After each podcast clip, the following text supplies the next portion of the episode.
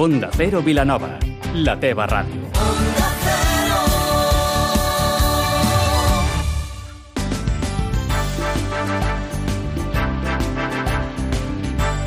Más de uno Vilanova, amb Maria Gómez. Tret de sortir de l'edició número 35 del Cercle d'Economia de Sitges, que fins al dissabte 1 de juny reunirà diferents ponents sota el títol Un món desordenat, Economies en transició, democràcies en perill, una edició que va inaugurar el president de la Generalitat, Quim Torra. En un altre ordre de coses parlarem d'una fossa que s'ha descobert a Vilafranca del Penedès amb motiu de les obres d'ampliació del Museu de les Cultures i del Vi Vinceum i repassarem també noves dates. L'Ajuntament de Vilanova obre el termini perquè les entitats demanin les subvencions, mentre que des de Sitges amplien fins al proper 14 de juny els dies per a la preinscripció a les llars municipals. Avui és divendres 31 de maig, amb Ismael de la Parra al control tècnic. Comencem.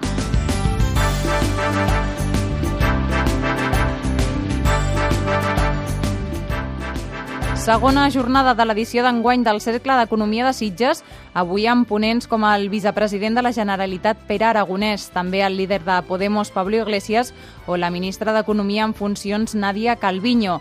Aquesta nova edició sota el títol Un món desordenat, economies en transició, democràcies en perill, va ser inaugurada ahir pel president de la Generalitat, Quim Torra, Xavier Balló. Bon dia, doncs aquí a Sitges s'ha tornat a viure un toc d'atenció de l'empresariat al president de la Generalitat. El Cercle d'Economia retret a Quim Torra que el govern estigui massa pendent del procés independentista i assegura que això malmet la gestió del dia a dia.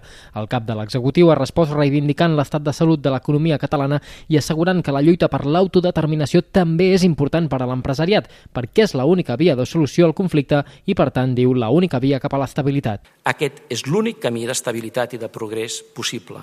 I jo els demano que siguin a primera fila en la defensa de la qualitat democràtica de les institucions i en la defensa d'allò que vol el 80% de la ciutadania catalana, un referèndum per decidir el futur polític del país.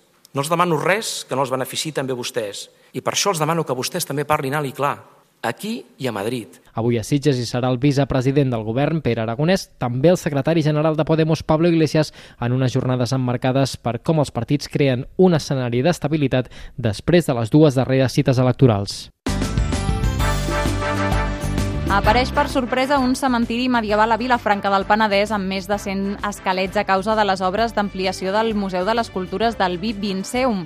La primera hipòtesi que es manté és que serien víctimes de la pesta de la segona meitat del segle XIV per la disposició dels cossos, alguns en parella o grups, i inclús una fosa amb 27 cadàvers. Les obres d'ampliació del Vinceum preveien una prospecció arqueològica, però no pensaven trobar aquesta fosa. Les primeres restes les van trobar a finals de l'estiu, però no ha estat fins ara que ho han fet públic.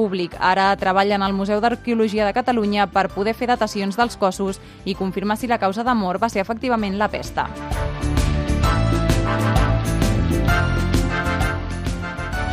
El 14 de juny és la nova data límit per a la preinscripció a les llars d'infants municipals de Sitges.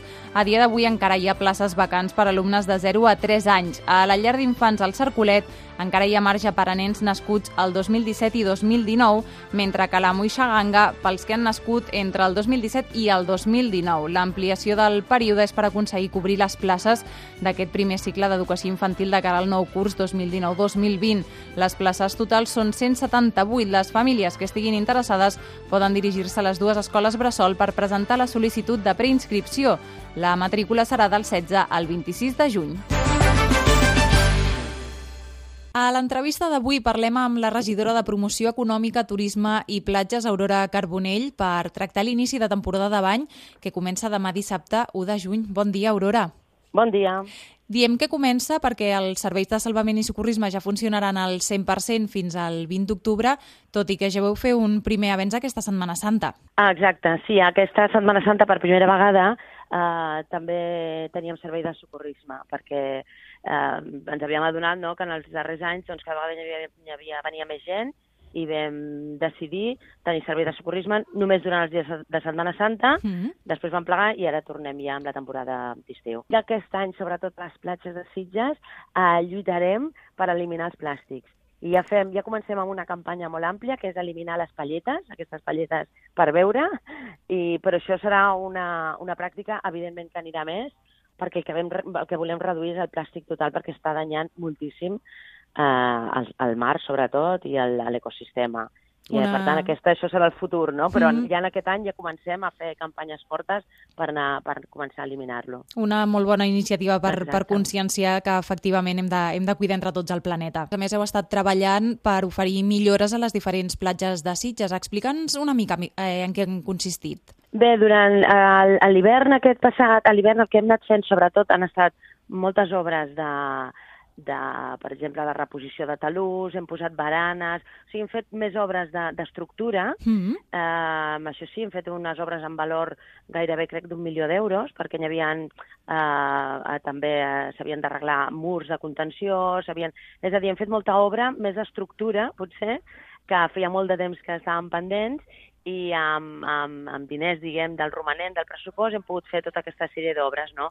Més que res per deixar les, places, les, les platges, sobretot, segures i, i, i, i, i en perfecte estat, no? Mhm. I després, a més a més, hem anat afegint eh, dutxes noves, rentapeus, algunes platges que encara havien quedat pendents de, de l'any passat, que també també s'han acabat d'afegir.